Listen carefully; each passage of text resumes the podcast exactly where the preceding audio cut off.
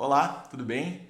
Estamos começando mais uma live do Taquini. A gente prometeu que sempre que a gente tem um assunto relevante, a gente volta à frente das câmeras para falar com vocês.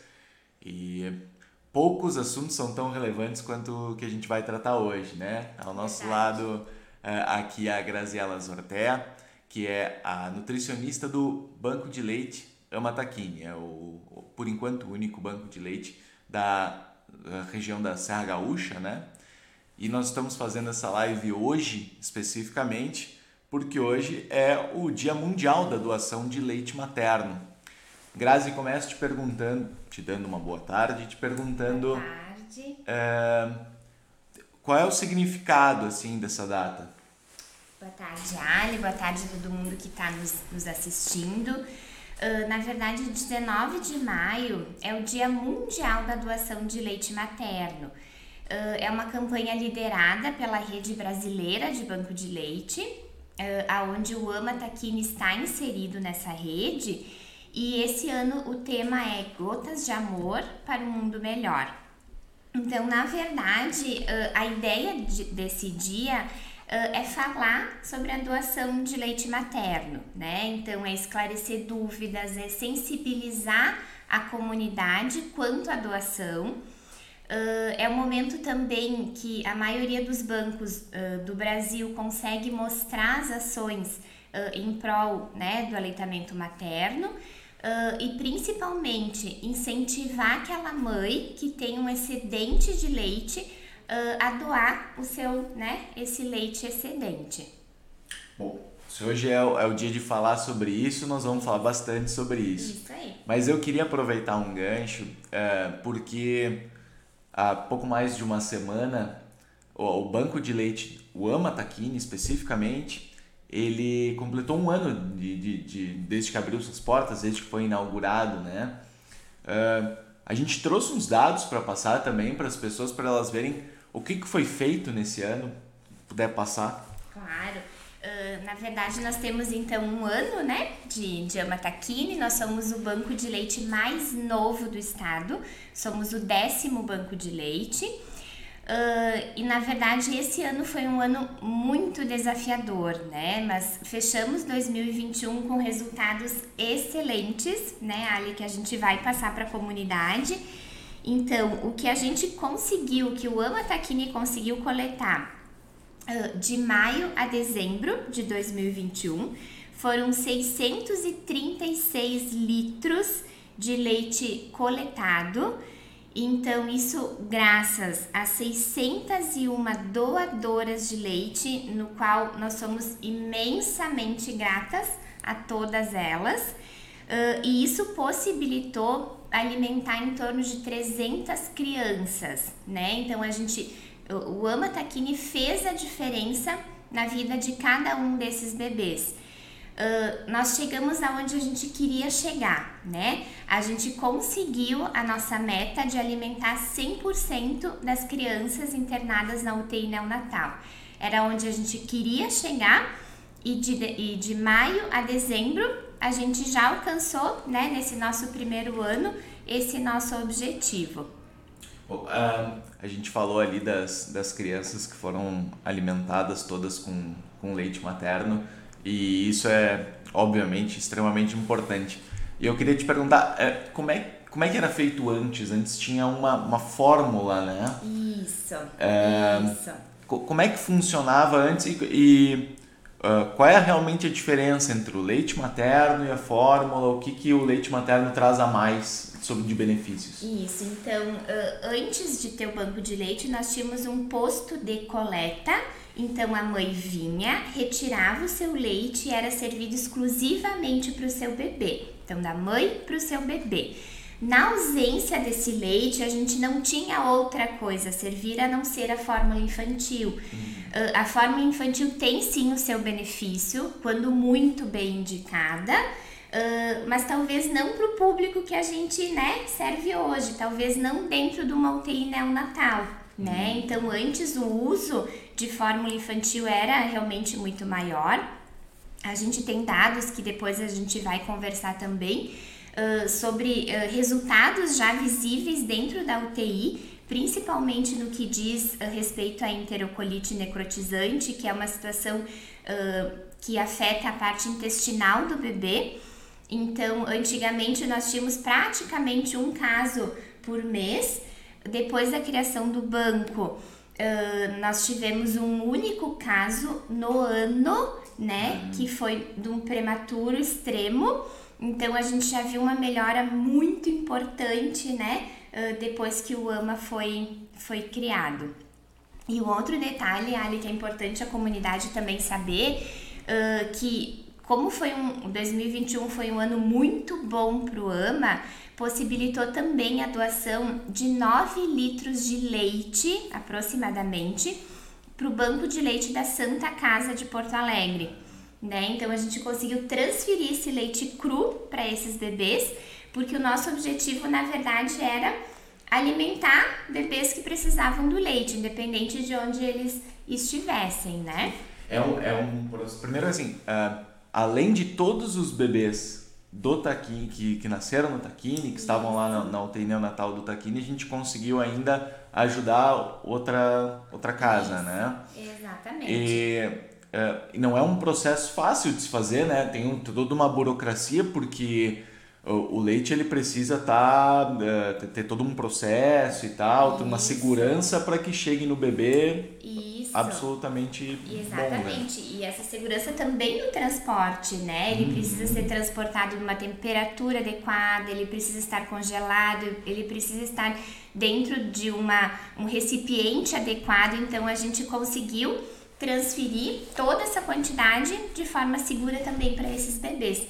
E foi aproveitado lá, com certeza. Que ótimo. E, bom, é, eu sei que lá no início a gente teve uma, uma, um volume grande de doações, porque, bom, a inauguração, as pessoas tinham curiosidade, queriam saber como é que doava, como é que fazia, por que que fazia. É, imagino que esse volume tenha diminuído um pouco com o tempo. Como é que estão as doações hoje, Grazi? É, realmente diminuíram, Ali. Uh, chegou janeiro, fevereiro, então muitas doadoras nesse período viajaram, né? Uh, foi uma época que várias delas uh, tiveram Covid, então não, não conseguiram doar esse leite.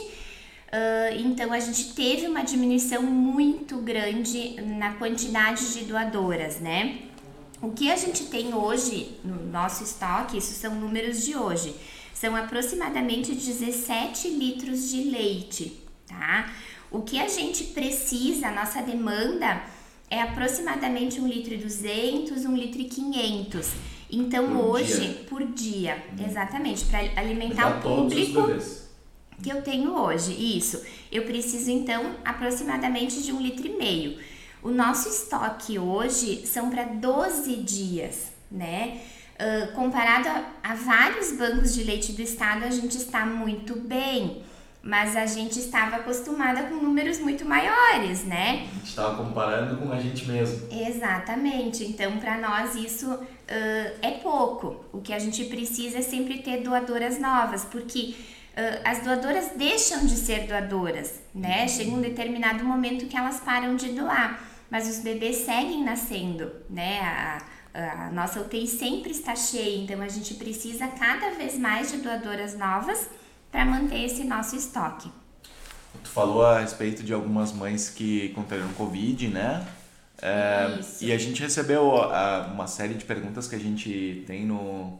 A gente abriu uma caixinha no Instagram há alguns dias uhum. E a gente recebeu uma série de perguntas, a gente selecionou algumas para fazer e uma delas tem a ver com Covid e eu queria aproveitar o gancho para te fazer. Certo. É, bom, na verdade, a pergunta é: quem positivou o Covid pode amamentar ou doar leite? É, acho que ficou claro que enquanto tu estiver com Covid, não. Mas Isso. quanto tempo tem que esperar até reiniciar o processo? Isso, a, o Covid não contraindica a amamentação. A mãe pode seguir amamentando o seu bebê. Ah, amamentando. Isso, desde que ela tome os cuidados de usar máscara, usar álcool gel e deixar os cuidados, por exemplo, troca de fralda, banho, né, para uma outra pessoa que talvez não tenha, né, os sintomas, tá? Mas não contraindica a amamentação. Mas para ser doadora de leite materno, ela precisa estar saudável. Então, mães com Covid, mães com sintomas gripais não podem ser doadoras, né? Quem na verdade pode realmente doar? Uh, toda mulher saudável que tem um excedente de leite, ela pode ser doadora. O que, que a gente entende por saudável? Ela não pode ter anemia, ela não pode usar nenhum medicamento que seja incompatível com a amamentação, Uh, ela tem que ter algumas sorologias que a gente exige, né, uh, que ela nos encaminhe, que são HIV, exame de sífilis, exame de hepatite B hepatite C, todos negativos, né? Não pode ser fumante, uh, não pode ter feito tatuagem nos últimos seis meses. Então, esses são fatores que contraindicam, né, a amamentação, tá? Então, qualquer tratamento de saúde que ela esteja fazendo, dependendo do que ela esteja utilizando, pode contraindicar a doação naquele período. Uhum. Terminou o tratamento, teve Covid, saiu do isolamento, ela pode voltar a ser doadora pode. novamente. Que legal. Uh, e, bom, beleza. Então, tô, tô saudável aqui, tô, tô com excedente de leite, ou como é que eu faço para doar? Eu, mãe, então. não eu, Alexandre. certo. Uh, então, precisa então entrar em contato com o Ama Taquini, informar esse desejo de doar. O contato pode ser pessoalmente, direto no banco de leite, ou então através do telefone. Depois a gente pode até deixar o Schwali no, Sim, no nosso chat, coloca, né? Isso, a gente coloca isso os nossos contatos. Então entre em contato com a Ama Taquini. Essa doadora vai ser orientada a preencher um cadastro onde consta várias informações uh, a respeito da saúde, do pré-natal, informações do bebê. Assina um termo de consentimento, então, autorizando o processamento desse leite. Uh, depois a gente entra em contato com a doadora para explicar como que ela vai fazer a coleta desse leite, então, no seu domicílio. Uhum. É aí que, que chegamos num ponto, né? A gente tem uma parceria com, com bombeiros e com outras entidades também, né, em determinados municípios, para que a gente faça a, a, a, coleta em domicílio, certo? Isso. Como é que isso aí funciona? Isso, então como nós somos o, o primeiro e único banco de leite da Serra, uh, nós fechamos um contrato então com o Corpo de Bombeiros, que consegue fazer a, a coleta desse leite em mais de 40 municípios da região da Serra. Então a gente já teve doadoras em Gramado, em Canela, Nova Petrópolis, Garibaldi, Farroupilha, uh, Vila Flores, né? Também foi um dos municípios que, que a gente teve doadoras. Uh, e quando os bombeiros não conseguem, ou porque não tem quartel, ou porque não, né, por algum motivo não conseguem fazer essa coleta, a gente também tem parcerias com a Secretaria de Saúde daquele município. Uhum. Então hoje a gente tem uh, com a Secretaria de Saúde de Pinto Bandeira, uh, de Nova Petrópolis, e recentemente a gente também fechou uma parceria com a Secretaria de Saúde de Paraí, onde temos uma doadora lá também, né? Então, independente de onde essa doadora estiver, se ela manifestar um desejo de doar, o Ama Taquini organiza a forma desse leite ser coletado naquela região. Logística não vai ser o problema. Não vai ser o problema. Muito bem. Uh, Grátis, tem mais algumas perguntas aqui que chegaram via caixinha de, de perguntas que eu vou te fazer agora. Uhum. Uh, qual é o tempo de processo para tornar o leite viável para doação? Bom, o leite chegou, ele está cru, está lá congeladinho, como ele tem que chegar. O que, que se faz a partir daí? Então, eu vou tentar resumir para vocês um processo assim de, de cinco horas, né, aproximadamente, né, para vocês entenderem como que funciona. Então, no nosso banco de leite, o leite não é pasteurizado diariamente, a gente pasteuriza de duas a três vezes por semana, então a gente recebe esse leite, fica congelado, aguardando o momento da pasteurização. Uh, depois ele vai ser descongelado e a partir daí a gente avalia uh, três itens, né? O cheiro, a cor e sujidade, né? Uh, o cheiro, o leite tem que ter cheiro de leite, né? Não pode, né, apresentar algo contrário. Uh, a sujidade, então, se a gente encontrar uh, pelo, uh, algo que a gente não consiga identificar, esse leite vai ser descartado. Caiu um cabelinho na hora de doar. Isso, exatamente. Então esse leite ele, ele é descartado, né? Então a gente tem sim desperdício de leite por sujidade, né? Então a gente sempre informa as mães para que elas tenham cuidado no momento da coleta, para que usem touca, para que higienizem bem a mama, né? Porque às vezes a própria pele principalmente se a mulher tiver uma pele mais escura, fica mais evidenciado, né, no leite, se hum. talvez, né, porventura cair esse resíduo no momento da coleta.